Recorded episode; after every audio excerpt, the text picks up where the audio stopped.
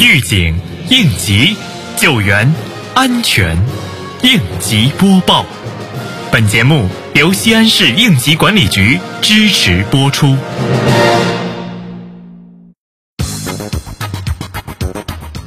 日前，由市应急管理局主办、中共陕西省委党校承办的“我市处级领导干部应急管理能力提升专题培训班”在临潼开班。培训内容既有习近平总书记关于防范风险挑战、应对突发事件的论述，也有城市安全风险防范经验介绍。安全生产专项整治三年行动和创建国家安全发展示范城市重点工作分析，还有突发事件后的心理救援、舆论引导等工作技能讲授，更有最新的十九届五中全会精神的解读。通过本次培训交流，进一步增强我市干部风险防范意识和应急处突能力，为西安市追赶超越、高质量发展提供安全保障。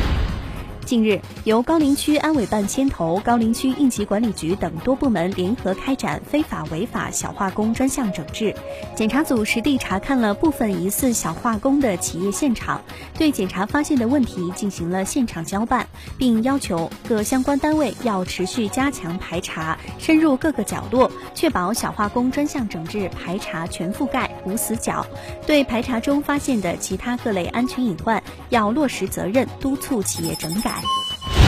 日前，西安高新区建设项目火灾应急演练在国际医学院康复医院项目工地举办。演练场景模拟项目工地电焊作业起火，演练了建设项目项目部的前期应急处置过程，并且启动高新区应急预案。经过协调多方救援力量，最终控制火情，成功救治受伤人员。整个演练过程检验了信息上报、指挥协调、现场处置、善后处置、政企衔接等突发事故应急处置的全过程。整个演练活动紧张有序，演练科目齐全。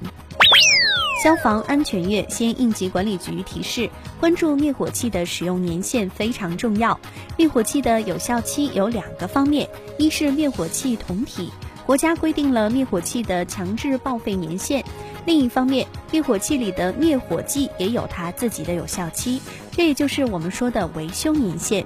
一般根据灭火器的类型不同，维修的期限也有所不同。水基型灭火器出厂期满三年，经首次维检后满一年需要进行维检；而干粉灭火器、洁净气体灭火器、二氧化碳灭火器。出厂期满五年，经首次维修以后，每满两年应送至具有三级以上的维修维保资质的单位进行维护保养。感谢收听本次应急播报，我是小陈。